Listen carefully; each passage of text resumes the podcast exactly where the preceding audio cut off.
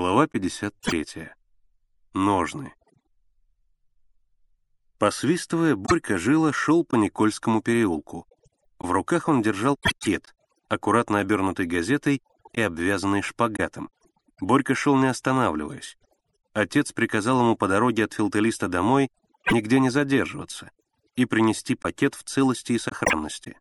Это приказание было бы выполнено в точности, если бы внимание Борьки не привлекла рекламная тележка кино «Арс». Она стояла на церковном дворе.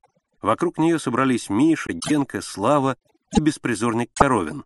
Они рассматривали тележку и о чем-то горячо спорили. Борька подошел к ним. С любопытством глядел всю компанию. «Ты на резинку посмотри, на резинку!» — говорил Миша, тыкая ногой в колеса. «Одни покрышки чего стоят?» Коровин засопел. «Цена окончательная. «Уж это ты брось», — сказал Генка. «Пять рублей за такую тележку». «Вы что, тележку продаете?» Борька придвинулся ближе к ребятам. Миша обернулся к нему. «Продаем. А тебе что?» «Спросить нельзя. Нечего зря спрашивать. А я, может, куплю?» «Покупай. Сколько просите?» «Десять рублей». Борька присел на корточки и начал осматривать тележку. Ощупывая колеса, он положил пакет рядом с собой на землю. «Чего ты щупаешь?» — сказал Миша и взялся за ручки. «Колеса-то на подшипниках. Смотри, ход какой!» Он толкнул тележку вперед. «Слышишь ход?» Борька подвигался вместе с тележкой, прислушиваясь к шуму колес с видом большого знатока. Миша остановился. «Сама идет. Попробуй». Борька взялся за ручки и толкнул тележку. Она действительно катилась очень легко. Генка и Слава тоже подвигались вслед за тележкой загораживая собой сидевшего возле пакета коровина. А самое главное, смотри, Миша отъединил планку, раздвинул щиты. Видал? Можешь хоть спать. Поставил тележку и ложись. Ты уж нахвалишь, сказал Борька. А резинка-то вся истрепалась. Резинка истрепалась. Смотри, что написано. Треугольник, первый сорт. Мало ли чего написано.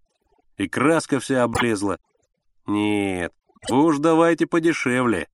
«Ладно, Мишка», — раздался вдруг голос Коровина, сидевшего на прежнем месте рядом с Борькиным пакетом. «Я забираю тележку». Мишкин азарт вдруг пропал. «Вот и хорошо, бери. Разевал ты тележку, жила. А я, может, дороже дам». «Нет, теперь уж не дашь». «Почему?» Борька подошел к своему пакету, поднял его. «Потому», — Мишка усмехнулся. Борька недоуменно оглядел ребят. Они насмешливо улыбались. Только Коровин, как всегда, смотрел мрачно. «Не хочешь, как хочешь», — сказал Борька. «Потом сам будешь набиваться.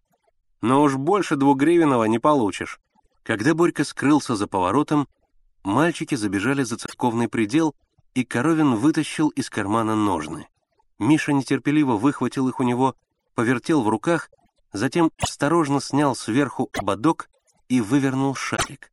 Ножны развернулись веером. Мальчики уставились на них, потом удивленно переглянулись. На внутренней стороне ножен столбиками были нанесены знаки — точки, черточки, кружки. Точно так же, как и на пластинке кортика. Больше ничего в ножнах не было.